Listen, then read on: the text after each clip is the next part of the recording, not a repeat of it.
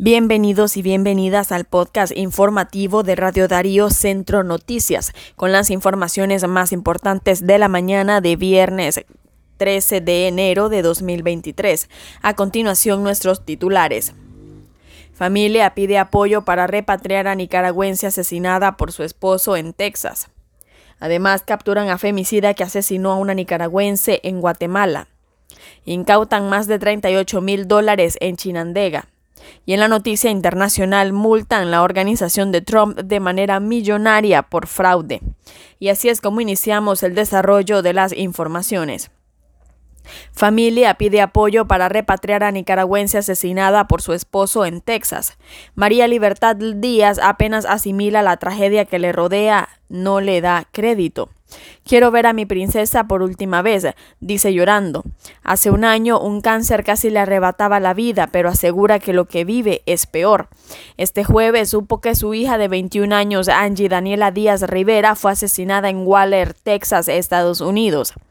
Díaz pide ayuda y reunir dinero para las gestiones de repatriación de los restos de su hija. Le pido a la ciudadanía que nos colabore. Tengo un año batallando con la enfermedad. Somos de escasos recursos y yo quisiera verla por última vez y darle cristiana sepultura a mi hija, dijo inconsolable Angie Daniela, quien era originaria del municipio del viejo departamento de Chinandega. Y en otras informaciones capturan a femicida que asesinó a una nicaragüense en Guatemala.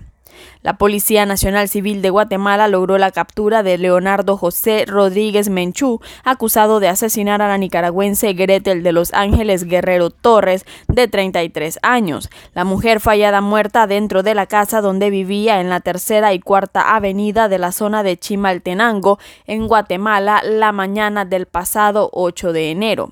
El cuerpo de Guerrero presentaba lesiones en varias partes de su cuerpo y marcas en el cuello, por lo que las autoridades de la Policía Civil de Guatemala presumen que fue estrangulada por su victimario. En otras informaciones,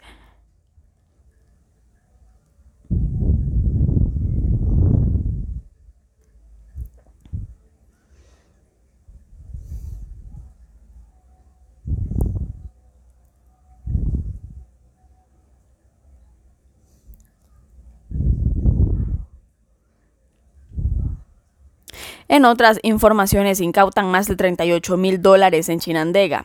La policía en Nicaragua informó este jueves 12 de enero a través de una conferencia de prensa sobre la incautación millonaria de más de 38 mil dólares y casi un kilo de cocaína en dos supuestos operativos en los departamentos de Chinandega y Managua.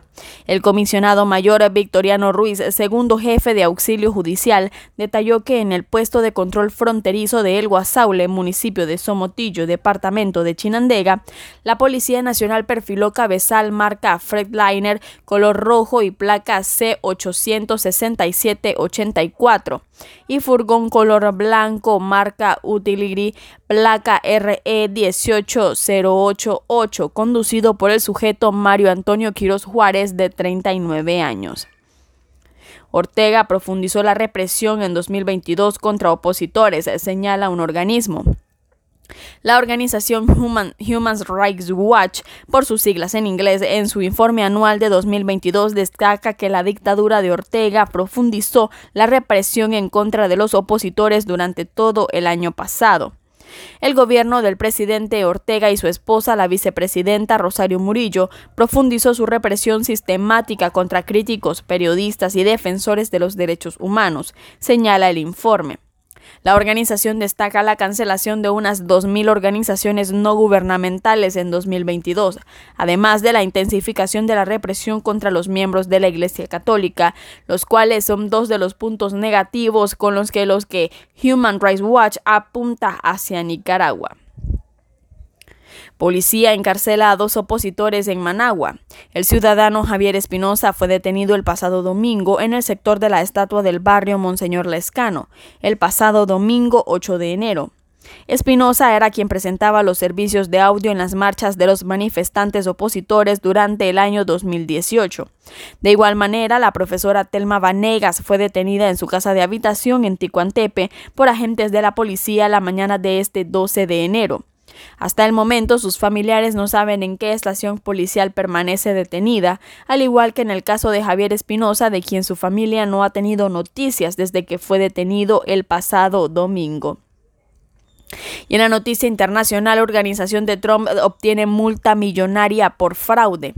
La empresa de Donald Trump fue multada el viernes con 1.6 millones de dólares como castigo por un fraude en el que los principales ejecutivos del expresidente eludieron impuestos sobre la renta personal en lujosas bonificaciones laborales, infligiendo un golpe simbólico y apenas grave para una empresa que presume tener millones y miles de dólares en activos. Una multa era la única sanción que un juez pudo imponer a la organización de Trump, luego de haber sido declarada el mes pasado de 17 delitos fiscales, incluida la asociación ilícita y falsificación de registros en los libros contables. La cantidad impuesta por el juez Juan Manuel Merchan fue la máxima permitida por la ley, equivalente al doble de los impuestos que un pequeño grupo de ejecutivos evitó en prestaciones que incluyeron apartamentos de alquiler gratuitos en los edificios de Trump, autos de lujo y matrículas en escuelas privadas. Y de esta manera finalizamos nuestro podcast informativo Centro Noticias de Radio Darío, agradeciéndoles siempre su fiel sintonía y recordarles que pueden seguirnos en nuestras redes sociales y en nuestra página web radiodarío893.com, al igual que en nuestro canal de Spotify. Muchas gracias por su fidelidad y recuerden que juntos derrotamos la censura.